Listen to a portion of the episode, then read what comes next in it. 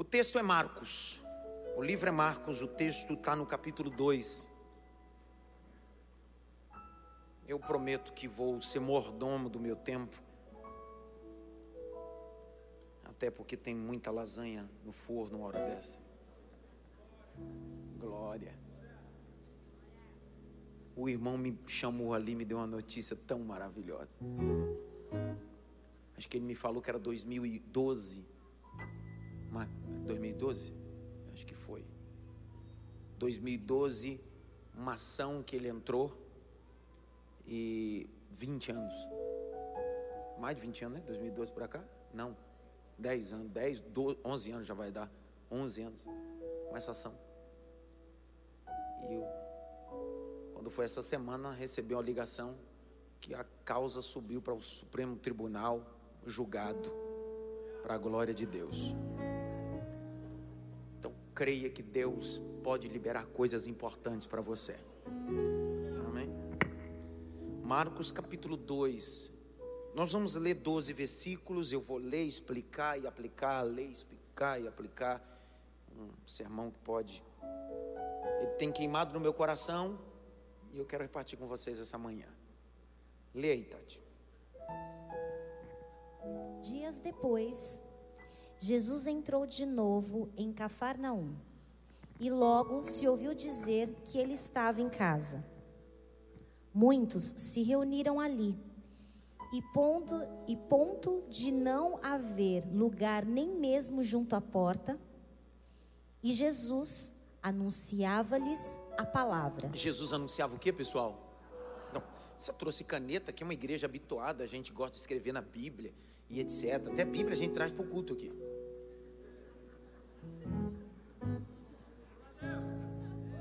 Vocês brincam assim, mas eu sou discriminado por onde eu saio para pregar, você sabia? Porque hoje em dia ninguém usa mais a Bíblia no culto e nada contra a tecnologia, pad, iPad, etc. Nada contra. Só que eu não tenho ainda essa habilidade, não é minha. Eu gosto do papel ainda, a Bíblia. E ainda eu sou zoado no meio dos pastores aí atuais que eu uso a Bíblia ainda grossa, essa daqui, que é as minhas de estudo. Cara, pelo menos uso uma Bíblia slim.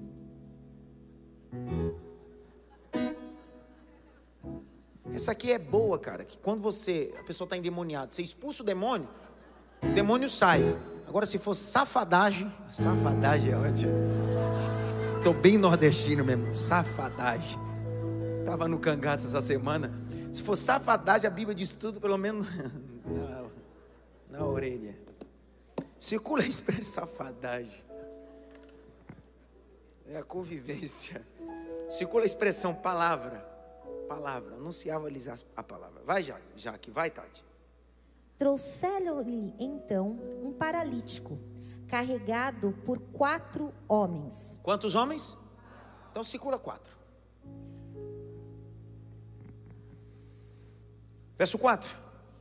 E, não podendo aproximar-se de Jesus por causa da multidão, moveram o telhado. Grite bem alto. Tiraram as telhas. Mais alto, tiraram as telhas. Dá um toque pelo menos em três assim. Essa manhã você precisa tirar as telhas. Ah, não, não. Fala sério com ele, poxa. Fala para ele assim: essa manhã você precisa tirar telhas.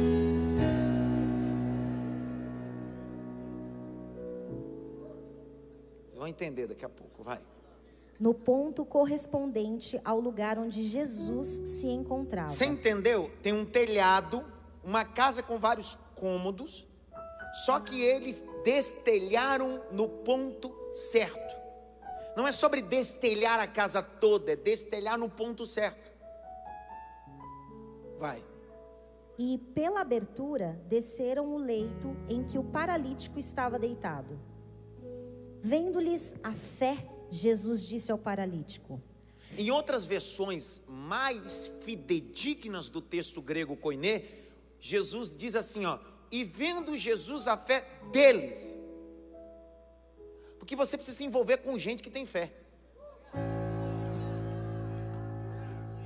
Porque fé não é esperar que Jesus saia da casa, fé é ter a capacidade de escalar a casa e destelhar. Caminhe com gente que tem fé de carregar você. Caminhe com gente que tem fé de escalar casas por você. Caminhe com gente que tem fé de tirar telhados por você. Caminhe com gente que tem fé de carregar você e colocar você no colo de Jesus Cristo. Fé. Para de caminhar com gente fofoqueira, linguaruda, crítico. Caminhe com gente que te leva até Jesus. Para de perder tempo com gente que não. Ali. Filho, os seus pecados estão perdoados. Alguns escribas estavam sentados ali e pensavam em seu coração: como ele se atreve a falar assim? Isso é blasfêmia. Pera, quer dizer que quem precisava estava do lado de fora e quem não precisava estava do lado de dentro. Eu sei que tem gente que está sentado que não valoriza a cadeira onde está. Vou de novo. Tem gente que está aqui, mas não valoriza essa cadeira aonde está. Porque não é sobre estar aqui, é valorizar estar aqui. O texto diz que aqueles que precisavam estavam do lado de fora e o que não precisava estava do lado de dentro. Fazendo o quê? Só criticando. Eu não acredito que você acordou cedo, tomou banho, fez essa escovinha, essa chapinha aí. Para sentar aqui e saber, desafinou, não tá bom isso, não tá bom aquilo. Ei, isso aqui não é ídolos, não, cara. Isso aqui não é astro, não. Ninguém veio fazer apresentação, não. Aqui a gente veio adorar aquele que é poderoso.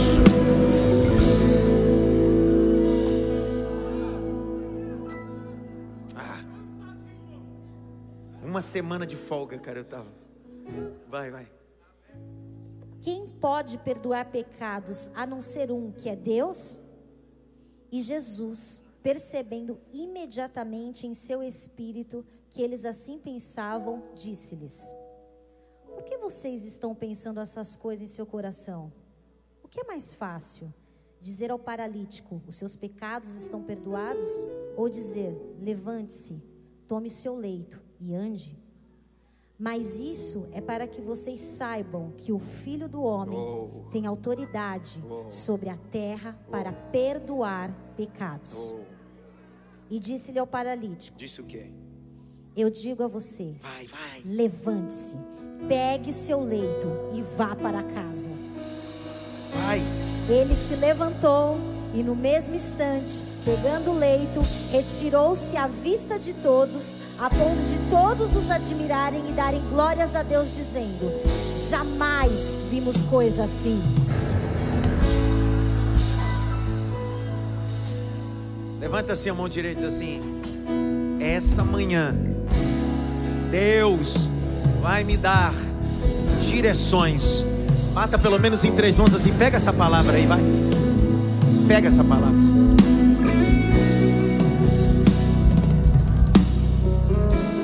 Vamos fazer uma guisa introdutória, mas daquelas bem rápidas. Só para a gente entender. Eu vou pegar a estrada aí de 400 quilômetros. Eu estou descansado, eu estou descansado. Esse é o tema da minha mensagem destelhando a casa. Destelhando a casa. Os milagres de Jesus estão catalogados. Cada um aponta para uma finalidade não só doutrinária, mas principalmente para revelar a divindade do mesmo.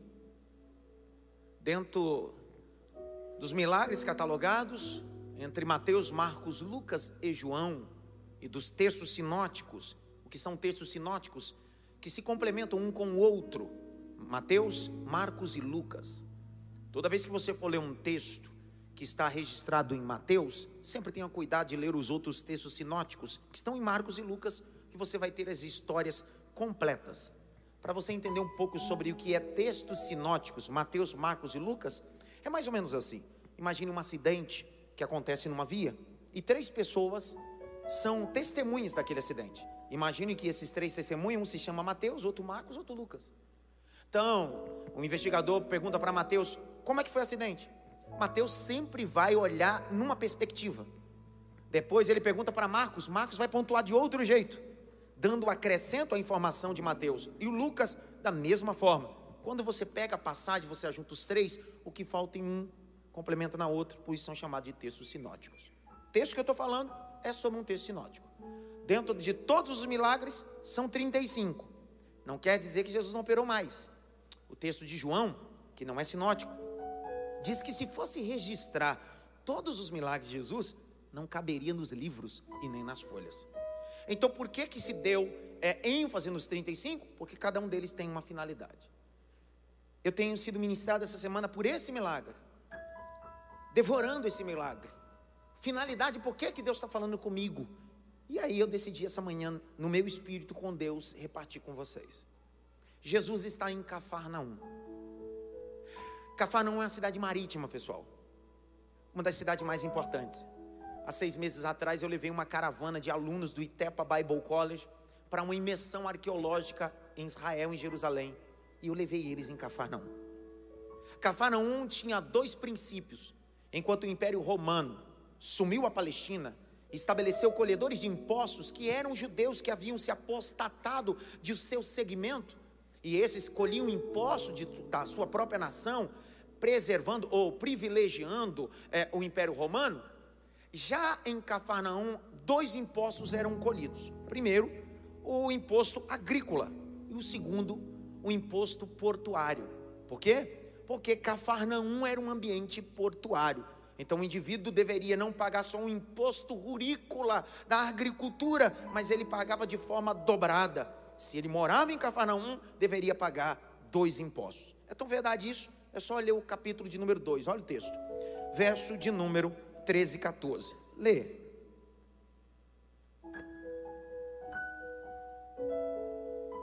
Lê. Dois o quê? Pega no celular que fica mais fácil, que eles não vão tirar aqui não. Mais dois o? Do, Marcos 2, 13 e 14. De novo, Isso. Jesus foi para junto do Eu mar. quero que as pessoas tenham o mesmo raciocínio que eu. Você vê como é que eu sou louco? Eu quero que a pessoa pense igual eu. É, é um negócio está na minha cabeça. Eu quero que ela adivinhe o livro.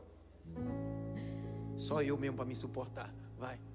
De novo, Jesus foi para junto do mar, e toda a multidão vinha ao encontro dele, e ele os ensinava. Vai. Quando ia passando, viu Levi, filho de Alfeu, sentado na coletoria e lhe disse: Siga-me. Até aí. Então, era um ambiente em Cafarnaum que se colhia impostos não só na perspectiva do agronegócio, mas na perspectiva portuária, porque Cafarnaum era isso. Dois, Cafarnaum se tornou a capital do ministério de Cristo. Lembre que Jesus nasceu em Belém e foi criado onde? Hã? Nazaré, pessoal. Grite bem alto, Nazaré. Nazaré. Meu Deus. Jesus nasceu em Belém e foi criado em Nazaré. Lembre-se que o capítulo de número 4 de Lucas, quando Jesus voltou do deserto depois de 40 dias, passado por três provas, que o diabo colocou Jesus a três provas durante 40 dias de jejum, o texto diz que Jesus venceu o diabo e voltou a Nazaré. Quando ele entra na sua cidade de criação, não de nascimento, que é Belém, ele entra no Shabat Shalom, que é o sábado. E no sábado foi entregue o rolo do profeta Isaías e ele achou o texto que estava escrito: Eis que o Espírito do Senhor está sobre mim porque ele me ungiu. Quando ele acaba de ler esse texto, ele diz: Hoje se cumpriu essa palavra. Quando ele diz isso, os moradores da sua cidade de criação começaram a precipitá-lo, expulsando ele da cidade, até um ambiente chamado Monte do Precipício. O que, que eles fizeram ali? Começaram a querer empurrar Jesus para matá-lo. Só que o texto diz que Jesus passou no meio deles e foi embora. Quando Jesus passou no meio deles e foi embora, ele desceu para Cafarnaum, cidade marítima, o lugar aonde ele fez a capital do seu ministério. Vou abrir um parênteses. Não faça questão de lugares que já te expulsaram.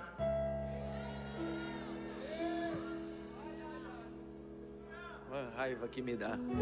Eu não estou vendo Jesus olhando para os moradores de Nazaré e diz assim: por favor, me aceita, é porque eu sou daqui. Jesus disse: não me querem? Abre caminho que eu estou indo embora. Não me querem aqui? Cafarnaum está de braço aberto para me receber. Quando te expulsam do lugar é porque Deus está preparando para você um lugar melhor. Liberei, hein? Liberei, mas se você não quiser tomar posse, eu tomo. Se Nazaré não te quer, Cafarnaum quer. Se Nazaré não te quer, Cafarnaum te quer, pronto.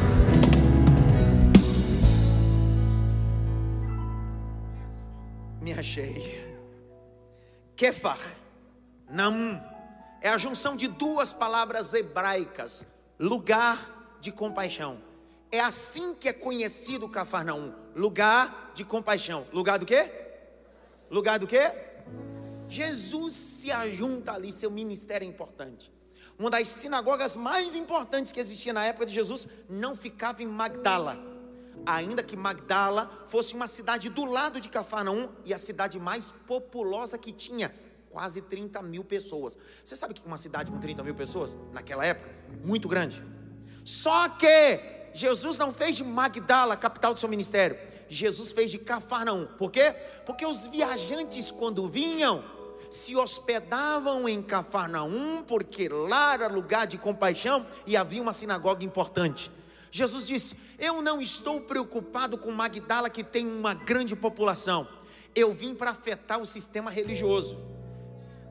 Alguém que estava viajando em direção a Jerusalém, que é o ponto mais alto e o lugar da religião, o indivíduo não vinha por Magdala, é geografia bíblica. O indivíduo vinha por Cafarnaum, fazia pit stop em Cafarnaum, continuava subindo e seu último pit stop era Jericó, que era a cidade que antecedia Jerusalém. Jesus, antes de chegar em Jerusalém, ele está em Cafarnaum, porque todo viajante que vai passar vai ter que falar dele em Jerusalém antes dele chegar. Por isso que antes de Jesus chegar em Jerusalém, a multidão já estava esperando ele e dizendo: Ele vai subir, porque antes de você chegar, Deus já preparou pessoas para falar sobre a sua história. Ó. Eu termino duas pessoas dormindo. Ô Denis, fica em pé. Fica em pé, cara, dá aquele glória.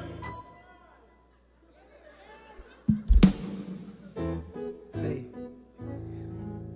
Jesus está em casa. Existem algumas discussões se a casa é dele, se a casa é de Pedro. A discussão não é essa. Eu tenho um livro escrito sobre de quem é essa casa. Então a minha discussão aqui não é apologética, descobrir de quem que é essa bendita casa. O problema aqui, a vantagem aqui é Jesus está na casa. Eu quero saber de quem é a casa. Quer saber que Jesus está na casa? O texto diz que Jesus está na casa. E dentro da casa tem alguns grupos. Capítulo 2. Lembre-se que nós vamos estudando aqui na perspectiva de texto o quê? Sinóticos. Texto o quê? Entendeu já o que é texto sinótico? Lembrou? Lembra? Então, se a gente ler aqui, tem um homem do lado de fora que precisa de um milagre. Qual é o problema que ele tem? ele tem um problema físico.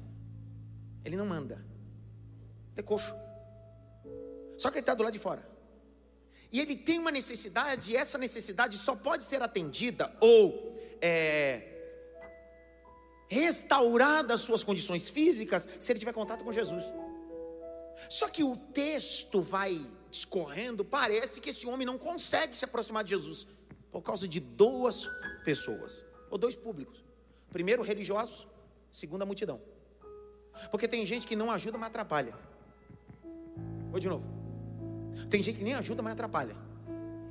E diz que está perto de Jesus, mas não ajuda ninguém a se aproximar dele. Já viu gente que vive dentro da igreja, mas é obstáculo para as pessoas chegarem na igreja? Tem gente que diz: Eu vou te levar a Cristo, mas só te afasta de Cristo. Este homem está do lado de fora e precisa de um milagre, mas duas classes de pessoas são obstáculos. Abre Lucas, vamos lá. Vamos conhecer as duas classes. Lucas capítulo 5 é a mesma passagem, lembrando que é a mesma passagem. Aqui em Marcos não vai falar essas duas, esses dois grupos. Não vai ser específico, mas em Lucas vai ser. Lucas capítulo 5, verso 19. Primeiro grupo que impossibilitava um milagre. Lê, Tati. E não encontraram uma forma de fazer isso por causa da multidão. Para. Então veja, pegamos o texto de Marcos junto com o texto de Lucas, sim ou não? Lucas colocou informação crucial. Lucas diz: Ei, o camarada não conseguiu chegar perto de Jesus por causa da multidão. Multidão é gente que não sabe nem o que está fazendo no ambiente. Multidão é o tipo de pessoa que é sanguessuga. Você já estudou sobre a sanguessuga? Eu estava estudando outro dia sobre sanguessuga. Pastor, por que, que o senhor estava estudando sanguessuga? Tem tanta coisa para estudar? Porque a Bíblia diz em Provérbios que a sanguessuga tem duas filhas a saber, dá e dá. Provérbios 30, 15. Eu fui estudar esse versículo. Por que, que o sábio Salomão diz: a sanguessuga tem duas filhas a saber, aí dá o nome delas, dá e dá. Aí eu fui estudar sobre isso. Sanguessuga, às vezes o animal, um boi, um, um qualquer animal, entra em um riacho, está cheio de sanguessuga. A sanguessuga prende no animal e ela começa a sugar o sangue do animal. Só que ela solta o animal em duas finalidades. Se o animal for pequeno, ela solta o animal quando ela suga todo o sangue do animal e leva o animal a óbito. Quando o animal é pequeno. Agora, se o animal for grande, ela só solta o animal quando a barriga dela está cheia. A multidão é igual filha de sanguessuga. Tem gente que está com você só porque você tem sangue para dar. E vai te largar quando você falir. Vai te largar quando você quebrar. Sanguessuga não se apega a você, se apega naquilo que você pode promover. Vontade de falar uma coisa, mas não posso. Tem gente que senta na mesa não por causa de você, é por causa da mesa que você propõe para ela. Essa manhã eu vim gritar algumas coisas aqui, vim dizer: tira a multidão da tua mesa, tira a sanguessuga da tua mesa. Outro dia, eu estava falando para um grupo de jovens em Curitiba, numa palestra para namorados. Eu disse para eles: ei, cuidado para namorar com gatinho e gatinha, porque quando o jovem está na igreja, eles doidinho para namorar com a gatinha, com gatinho. Ai, pastor, ela é uma gata, miau.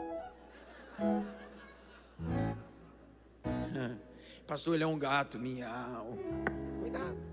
Cuidado aos solteiros de plantão aí. Olha os meus olhos, estão verdes agora. Deus não tem para você gato. Por quê? Gato é um animal felino. Felino não se apega a pessoas. Felino se apega a ambientes. Quem tem cianês, gato, sabe do que eu estou falando. Às vezes eles dão uma sumida. Ele sai pela janela e você diz: morreu, atropelado. Aí você fica preocupado dois, três dias. Você mora num prédio. De repente, quando você abre a janela, ele está no outro prédio, no colo de outro dono. Ele não se apega a pessoa, ele se apega a ambientes, são felinos. Por mais pets e domésticos que você tente fazê-lo, eles não se apegam a pessoas, eles se apegam a ambientes.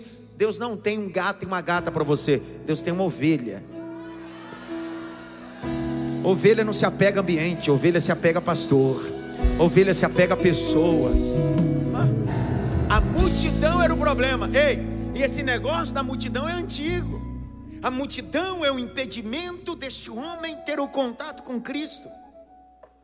Você lembra que o texto de Lucas capítulo 19, Joel? O texto diz que Zaqueu queria ver quem era Jesus. Lembram disso, sim ou não? Quem foi o impedimento? Quem? Multidão. Quando é que ele viu Jesus? Quando ele saiu de onde? Do meio da multidão. Sai do meio dessa panelinha, cara. Eu vou ser mais claro. É, você não percebeu que esse, essa multidão desse grupo do WhatsApp só está te prejudicando? Sai desse grupo, você não está aprendendo nada, ao contrário, você só está sendo destruído moralmente e espiritualmente. Só coloca coisa que não presta lá, é só conversa fiada e tu continua lá ainda, perdendo o teu tempo, dando risada. Sai do meio dessa multidão. Jesus não está no meio da multidão, Jesus está em outro lugar. Sai daí, cara. Sai daí. Então, primeiro grupo que foi impedimento deste homem ter o contato com Jesus foi quem? Quem? Segundo grupo, 5,17 de Lucas. Lê, minha filha.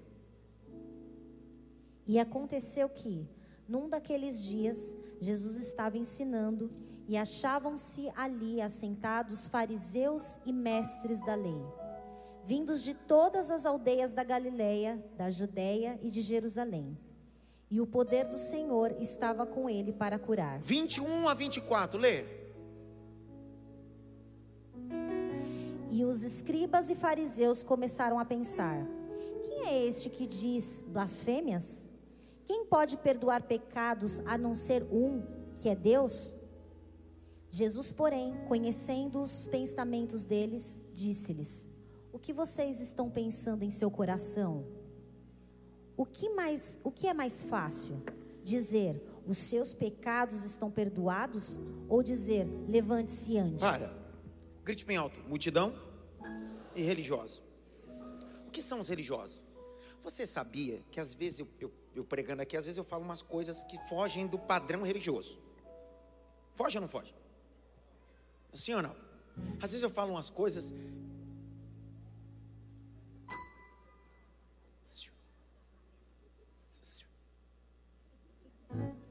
Eu falo umas coisas que ela olha dali e diz assim: Meu Deus.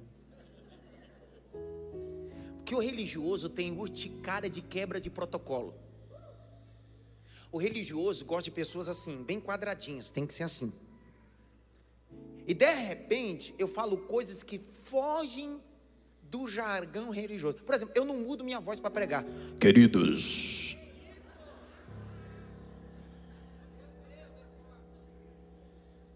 Não mudo. Eu, eu não mudo minha. Então não existe jargão. Outra coisa, o religioso tem um problema. O religioso acredita que Deus só opera naquele dia e naquela hora. Um dia Jesus entrou num sábado, e para o religioso, sábado é Shabbat Shalom. O texto diz que Jesus entrou no sábado e foi-lhe entregue a oportunidade. Quando foi entregue a oportunidade, Jesus olhou uma mulher que andava encurvada. Andava o quê? Direitinho, andava o quê? Encurvada. O problema dela não era na cervical nem na lombar. A Bíblia diz que ela tinha um espírito de enfermidade no lombo ela era cavalo da enfermidade. Jesus olhou para ela e ela está 18 anos assim, porque os religiosos se acostumam com demônios. Os religiosos cultuam com demônios, mas a graça expulsa demônios. Quando Jesus olhou aquela cena, disse: Não, não aguento. O texto é assim: E Jesus chamou ela, ela veio. Quando ela chegou perto de Jesus, Jesus pegou as duas mãos e colocou na cervical dela, na lombar dela, e ela se endireitou e começou a glorificar. Aí o príncipe da sinagoga, 18 anos, que liderava aquele ambiente, aquela mulher, ao invés de celebrar e fazer um culto de ação de graça, ao religioso disse: Não é mista que isso aconteça. Se o Senhor quiser curar ela, cure ela de domingo até sexta-feira, porque no sábado não se pode curar, no sábado não é dia de curar. Jesus olhou para ele e disse assim: Seu hipócrita, no sábado você não desprende da manjedoura o seu boi e o jumento e não leva até o ribeiro. Eu no sábado vim libertar essa filha de Abraão. O que Jesus está dizendo é: Eu não sou só Deus de domingo de manhã, eu sou Deus de segunda, terça terça-feira, quarta-feira, quinta-feira, sexta, sábado. Eu não sou Deus de congresso, eu sou Deus de culto de oração, culto de ensino, do JPA, de casais. Eu não preciso de nomenclatura, eu sou Deus. Deus só está no domingo, Deus só está na terça. Ah, não, Deus está na quinta na oração, Deus está no Gerai, no JPA, no Insight, na Cidade Kids. Deus está em qualquer lugar. Qual é a condição? Onde tiver dois ou três reunidos em meu nome, eu estarei no meio deles, diz o Senhor. Será que você pode levantar as suas mãos? Eu já estou caminhando para o final. Mais alto que você pode. Pastor, por que, que o senhor está pedindo para me levantar a mão hoje? É simples. A Bíblia diz que Moisés estava com a mão levantada e Deus estava dando vitória contra os Amalequitas. Sua mão levantada essa manhã, os Amalequitas perdem, você vence. Contra Jacó não vale encantamento, contra a tua casa não vale encantamento. O sangue de Jesus tem poder.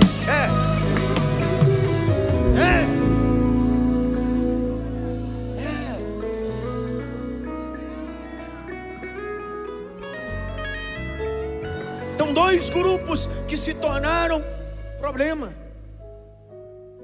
a multidão, os religiosos. Uma irmã, nessas minhas viajanças por aí, viajanças é ótimo. Ela disse, pastor, eu sou de uma igreja que a gente uma seita parede preta. Eu disse, é. Um dia eu recebi um link seu. E comecei a te assistir. Eu juro para você, pastor, que eu senti uma rejeição primeiro, mas depois que eu ouvi a mensagem, eu escutei mais uma, mais outra. Eu acho que eu estou viciado, pastor. Aí eu perguntei, e a parede preta? Ela disse, para mim já está branca. Ó, oh, para quem é membro novo, às vezes não possa me conhecer na íntegra, e eu faço de tudo no público para que as pessoas possam saber como eu sou. Mas eu sou muito intencional do que faço. Mas muito intencional. Muito, vocês não têm noção. Eu aprendi com Jesus que um líder precisa ser intencional. Um líder precisa ser intencional. Eu não preciso de um, um grande mentor. E respeitando vários mentores. Só que o maior mentor para mim é Jesus. E Jesus, tudo que fazia era intencional. Tem dia que eu venho pregar aqui, venho de terno e gravata, até coletinho. Vem ou não vem? Até botoadura. Sim ou não? Aí tem dia que eu venho de calça jeans e Jordan. Aí assim, esse pastor é xarope, cara. Em tudo intencional. Sabe o que eu estou querendo mostrar? É que a igreja não é feita só de jovens. E a igreja não é feita só de idosos. Eu sou um pastor de famílias. Meu visual precisa se comunicar. Então essa igreja não será uma igreja de jovens. Essa igreja não será uma igreja só da terceira idade. Essa igreja será uma igreja de famílias. Eu sei a mensagem que eu carrego.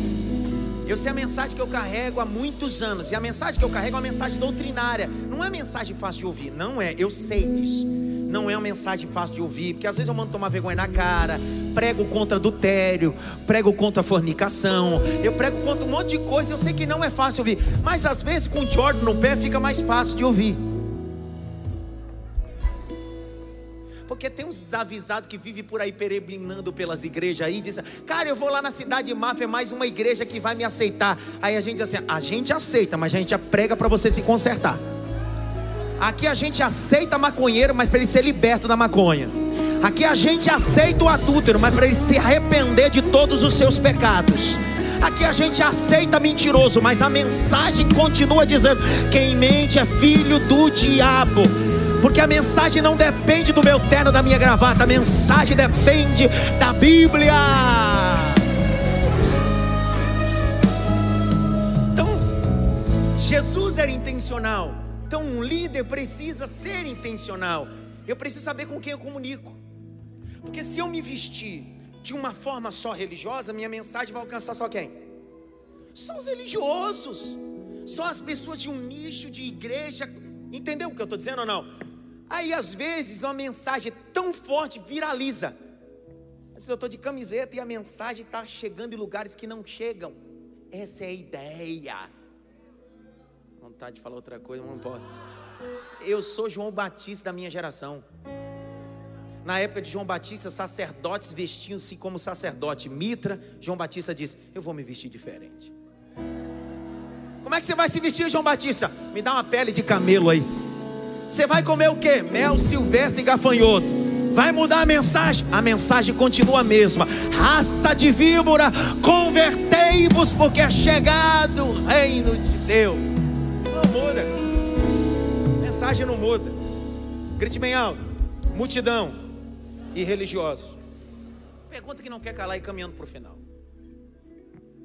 Dentro da casa estava cheio de religiosos, mas o necessitado estava do lado de fora. Pensa comigo. Isso aqui é para confrontar eu e você.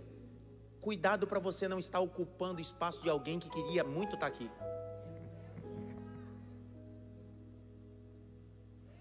Cuidado, Leonardo, Becker, Lincoln, Nicolas, Álvaro, de não ocupar o lugar de alguém que queria dar a sua vida para fazer o que vocês estão fazendo.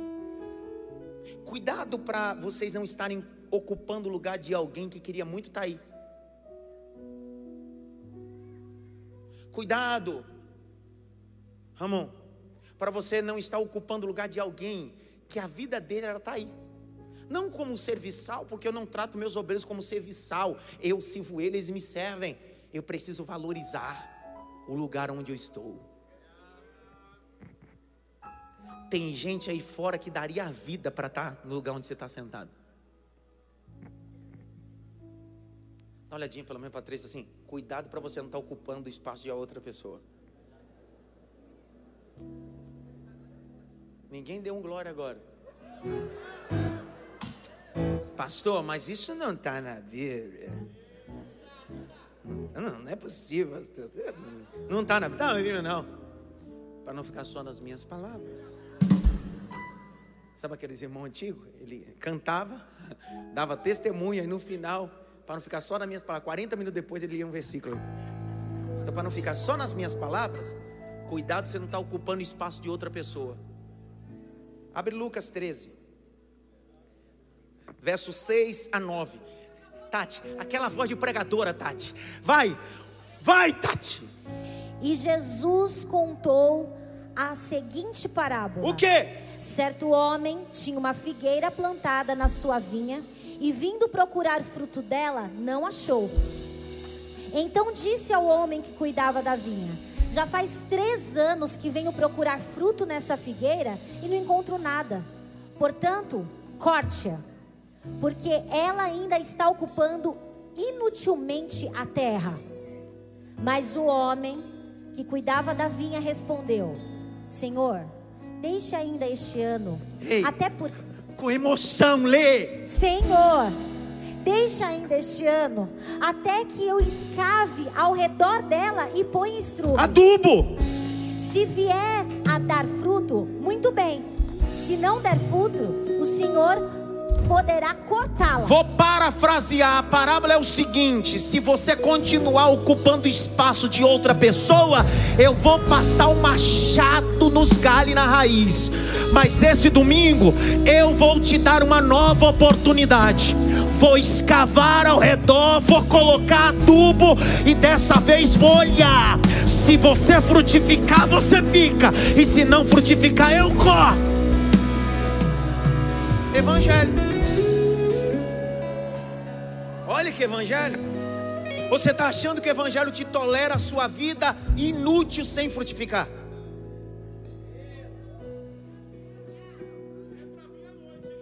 É para vir à noite ainda.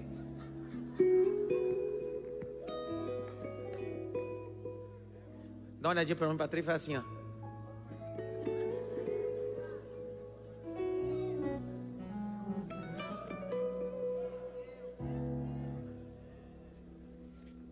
Sabe quando você está ocupando espaço? Quando você se ausenta do ambiente, as pessoas não sentem sua mínima falta. Então não cobre dos outros a sua ausência quando você não tem relevância na sua presença. Ninguém sentiu minha falta, claro, porque você nunca se esteve presente em nada. Como é que vai sentir sua falta?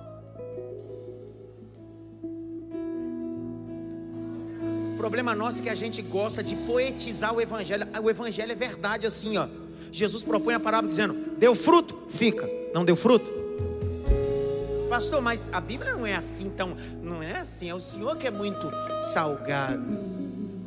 João 15, para não ficar só nas minhas palavras. João 15, verso 1. Põe na tela, igual da Atena.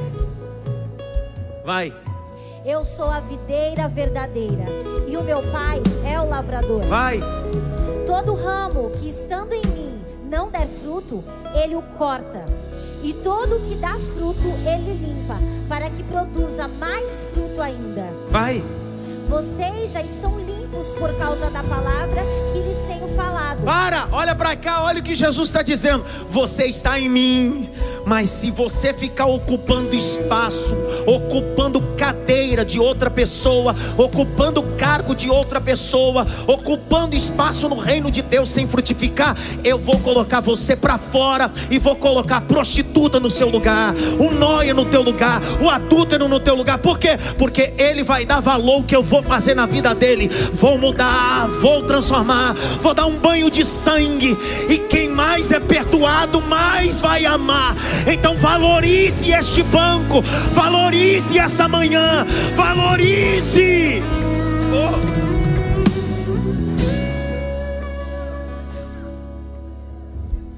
Grite bem alto, eu não vou.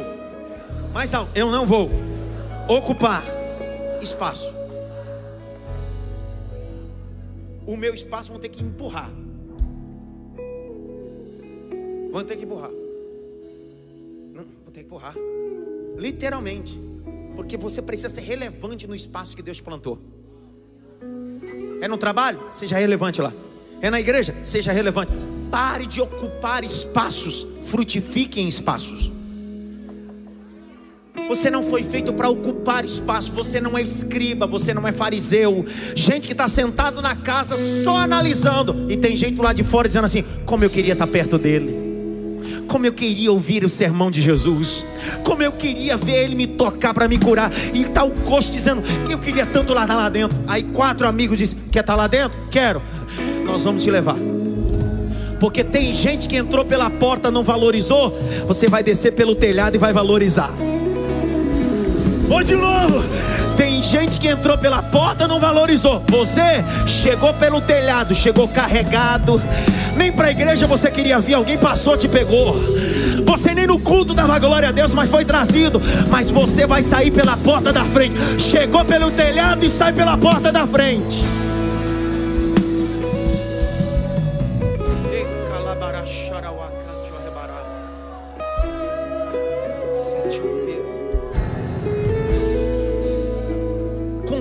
Pessoas que têm uma capacidade de escalar casas por você. Ei, escute, conviva com pessoas que têm uma capacidade de escalar casas, destelhar por você. Uma hora na vida a gente amadurece, cara, não é possível. Não, uma hora na vida a gente tem que amadurecer. Porque senão a gente fica dando atenção a quem não consegue escalar uma casa por nós, tirar uma telha por nós, e a gente fica numa dependência emocional. Os psicólogos que estão me ouvindo sabem que a pior mal desse século é dependência emocional. Só que tem quatro amigos. Pega uma cadeira para mim de plástico, Alessandro. Uma cadeira de plástico. Quatro amigos. Quantos amigos? Você não precisa de muito. O adágio popular é: Meus amigos eu conto nessa mão. É verdade, você não precisa de muito. Quatro é suficiente. Se você tiver 50, é melhor ainda. Mas se tiver quatro, cada um pega numa ponta e já dá certo.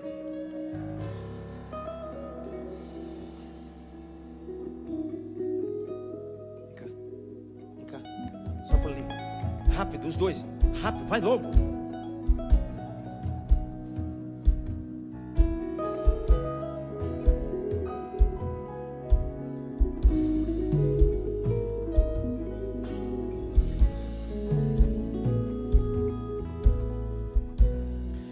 Cada um pega na extremidade da cadeira. Cada um pega na extremidade da cadeira. Cada um pega numa ponta, numa ponta. Tem um quarto chegando, isso. De frente para lá, isso. Os dois aqui, ó, virado para lá. Isso. Levanta. Põe nos ombros. Ande com gente que carrega você. Calma. Ande com gente que é proativo igual eles. Nem pedir para andar, eles já estão levando. Fica aqui.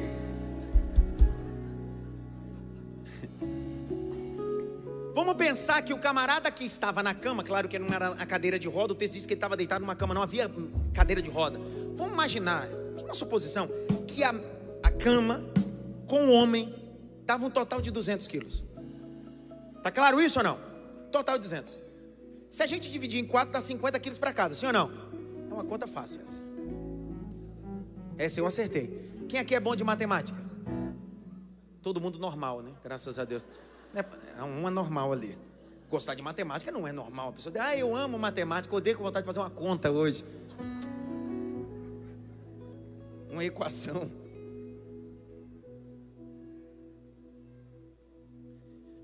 Vocês aí, todo mundo, levanta, vem. Das três fileiras, das três fileiras, rápido, rápido. Vem aqui, vem aqui, rápido, rápido. A senhora pode ficar aí. Vem rápido, rápido vocês. Vem logo!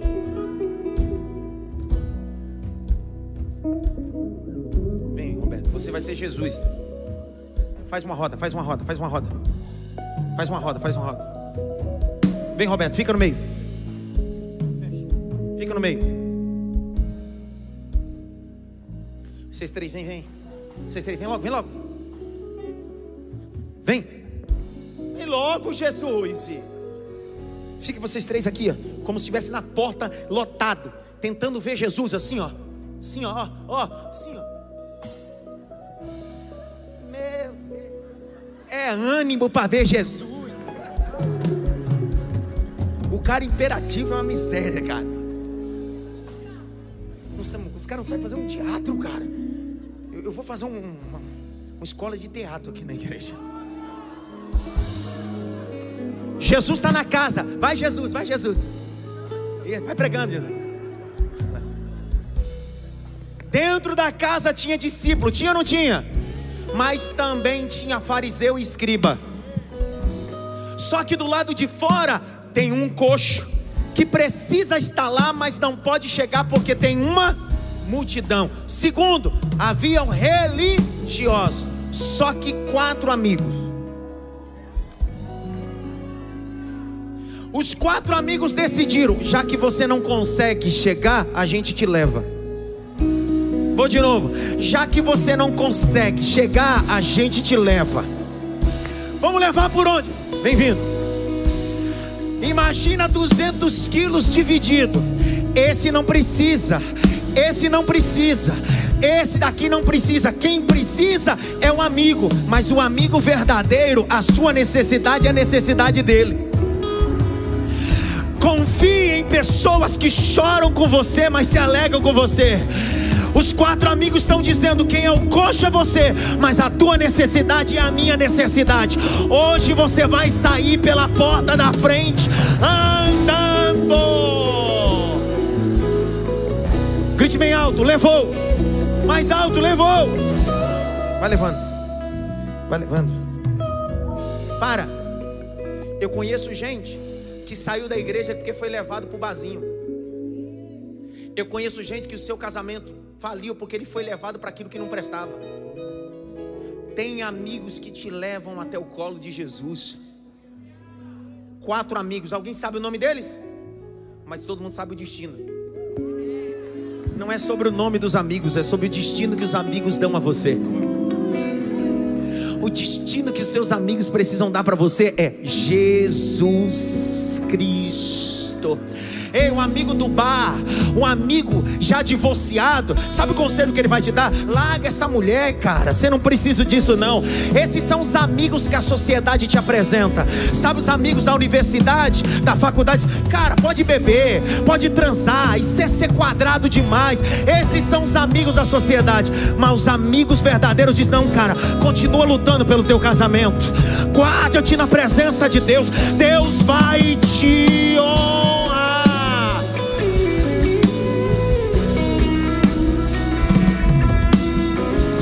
Grite bem alto. Amigos de verdade. Escalam a casa para me colocar no colo. Abre um espaço aí, dá licença. Põe lá dentro. Vamos logo. Fecha. Fecha. Tem gente que olha o lugar onde você está, mas não sabe o processo que você viveu para chegar ali. Vou de novo. A Bíblia não vai dizer como eles escalaram, mas escalaram. A Bíblia não diz como eles estelharam, mas estelharam. Só que a Bíblia diz que quando eles chegaram no ponto certo, Jesus não primeiro não disse, pega a tua caminhão, mas Jesus disse, perdoado. Amigos não te condenam, amigos te apresentam perdão.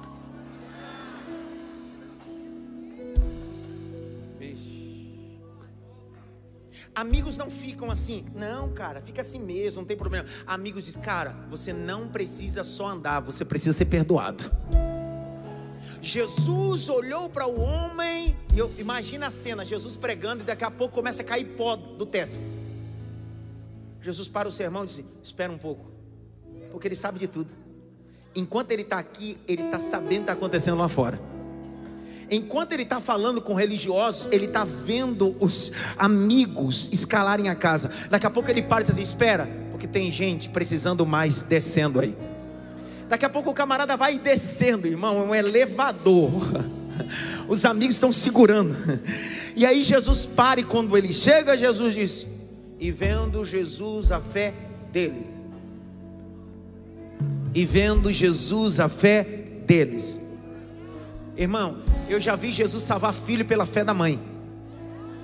Eu já vi Deus salvar marido pela fé da esposa. Tem gente que pode ser alcançado pela sua fé. A sua fé tem poder de colocar pessoas no colo de Jesus. Segura na mão de alguém, diga para ele assim: pega essa palavra essa manhã. Pega essa palavra essa manhã.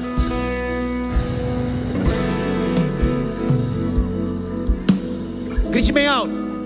A poucos metros do meu milagre. O que é que separava o homem de Jesus? O quê? Quem é que tirou o telhado? Não foi um anjo com espada de fogo? Não. Quem tirou? Sabe qual é o problema? Fiquem aí. Você vem essa manhã e ouve uma mensagem pastoral prática, bem prática: arroz, feijão e um bife, essa de hoje. Aí você está achando que Deus vai mandar um anjo ou vai me mandar na sua casa para tirar telhas. Não vou.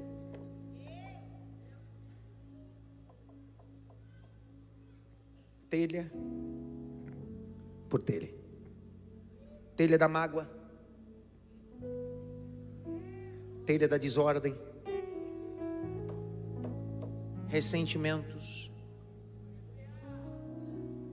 Frieza espiritual Cada telha aponta para algo que está vivendo na sua casa. Quando você tira todas as telhas, você vê quem? Então o problema não é Jesus, é você que está com muita telha na frente.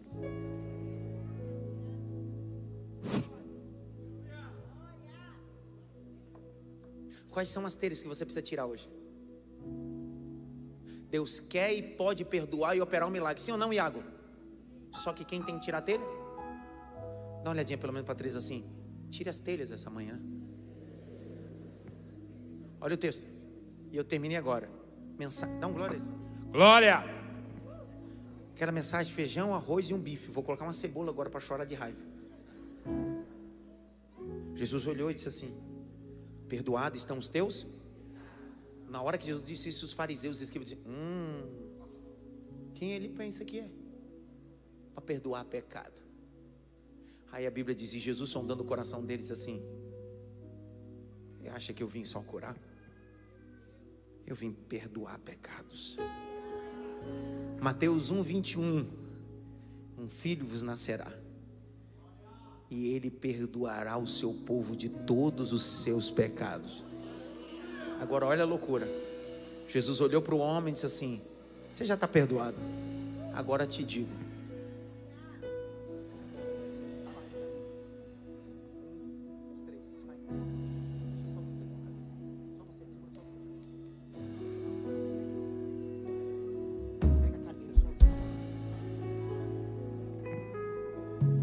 estava do lado de fora que não conseguiu chegar, não sabe o que está acontecendo dentro.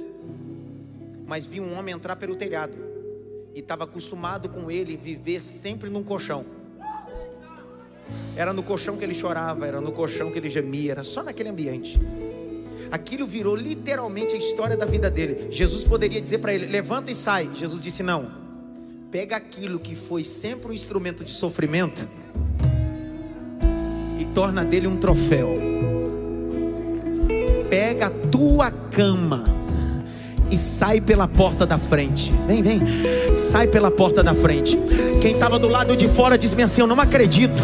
Antes ele era carregado e agora está carregando. Antes ele era levado, agora está levando. Estou liberando essa palavra. Essa manhã você chegou aqui carregado, mas agora vai carregar. E o que era instrumento de vergonha vai virar troféu de testemunho. Troféu de testemunho. Grite bem alto. A cama. Mais alta a cama.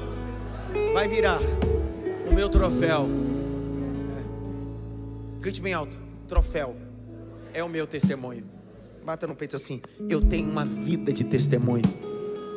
Obrigado. E eu terminei. Obrigado. Vamos aplaudir Jesus pelos nossos autores de Hollywood.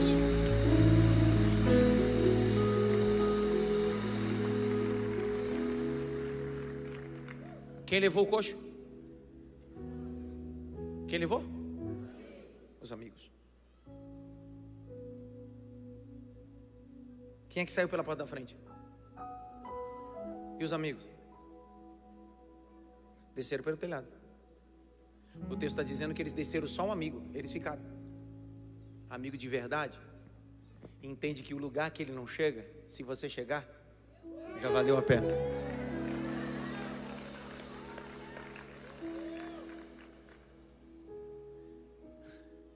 Tem gente, ó, eu passei muito tempo para entender isso na minha vida. Depois que isso virou na minha cabeça, muita coisa começou a acontecer. Quando você entende que nem todo mundo celebra suas conquistas. Os fariseus e os escribas não vão celebrar sua conquista, sempre vão criticar e colocar cash. Só que os seus amigos sempre vão dizer: É isso aí, cara. Seus amigos não vão te apresentar Jesus só para uma cura, vão te apresentar para o perdão, porque eles não estão conformados com o que você está vivendo. Mas eles dizem assim: hoje você está se arrastando, mas amanhã você vai sair pela porta da frente carregando essa cama. Fique em pé. Eu preciso fazer o que eu vim fazer essa manhã.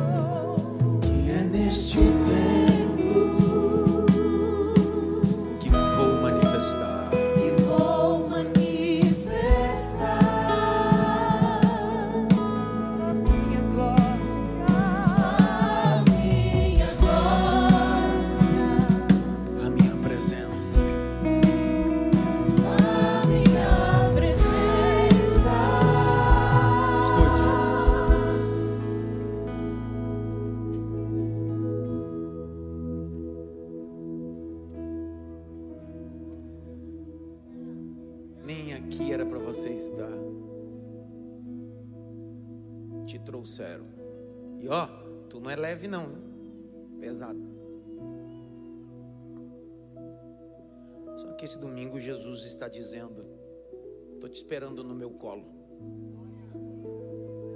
Porque eu não quero só fazer você andar e as coisas na sua vida andarem.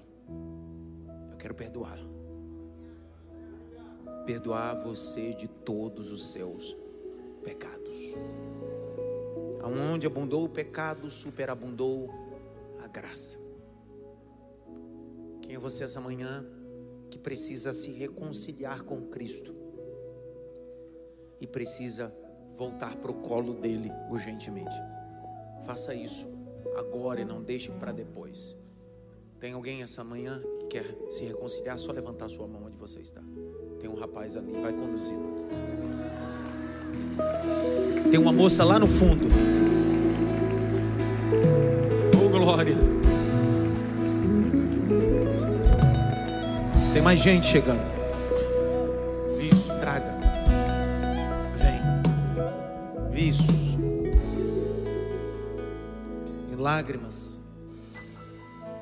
Lágrimas. Tem mais outra chegando aqui. Tem mais outro rapaz chegando. Qual o teu nome? Quanto tempo afastado já? A vida toda. Deus faz. Hoje vocês entraram pelo telhado.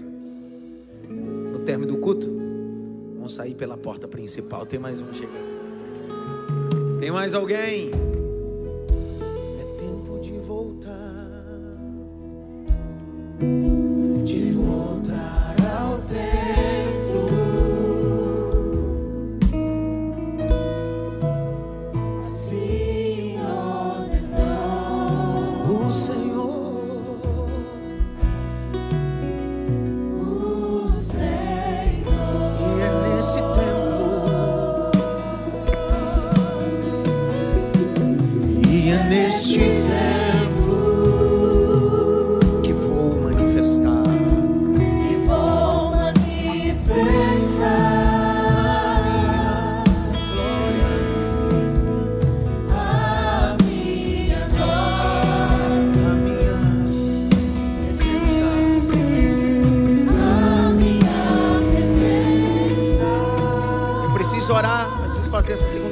E já oro.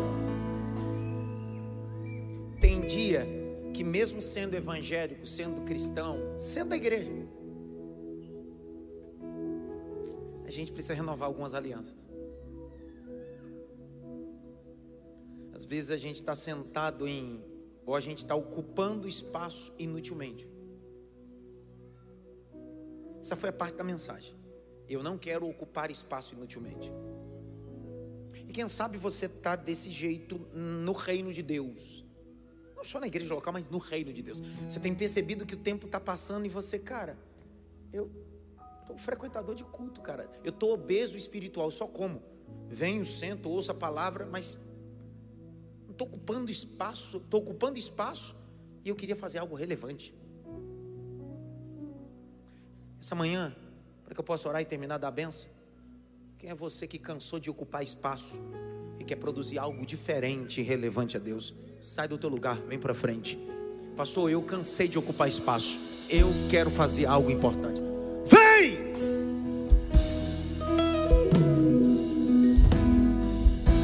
Vem! Vem! Vem ocupar um espaço importante no reino. Não é sobre habilidade, é sobre excelência no que faz. Vem.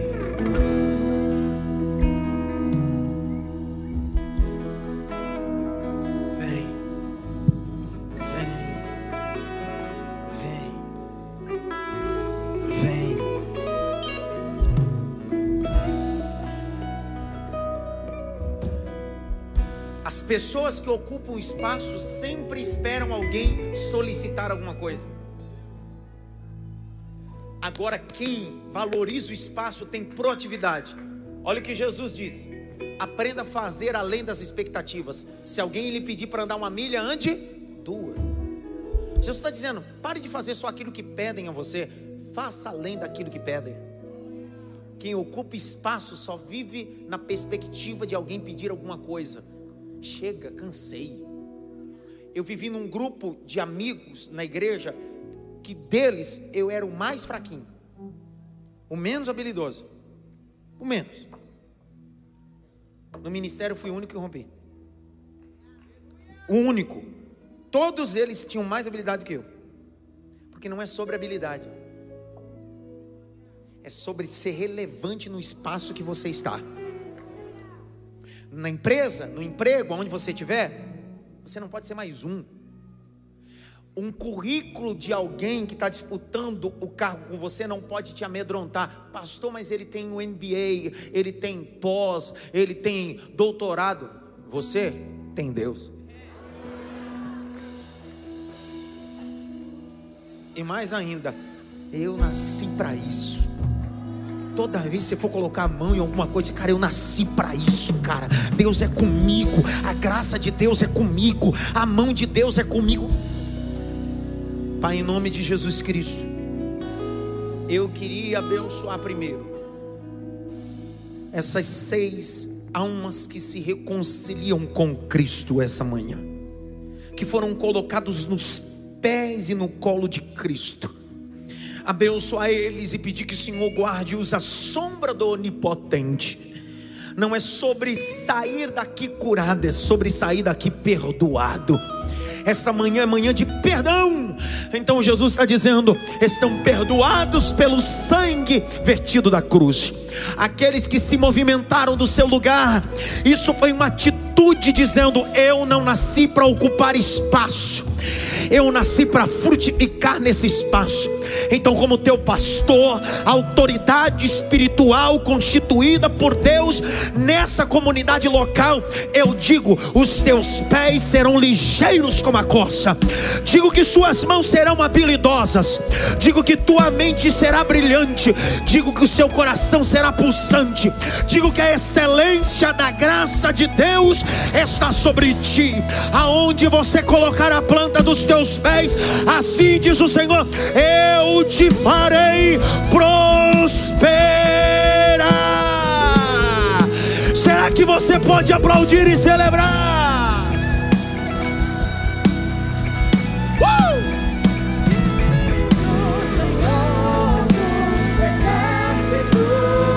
Vai voltando no seu lugar, aplaudindo e adorando.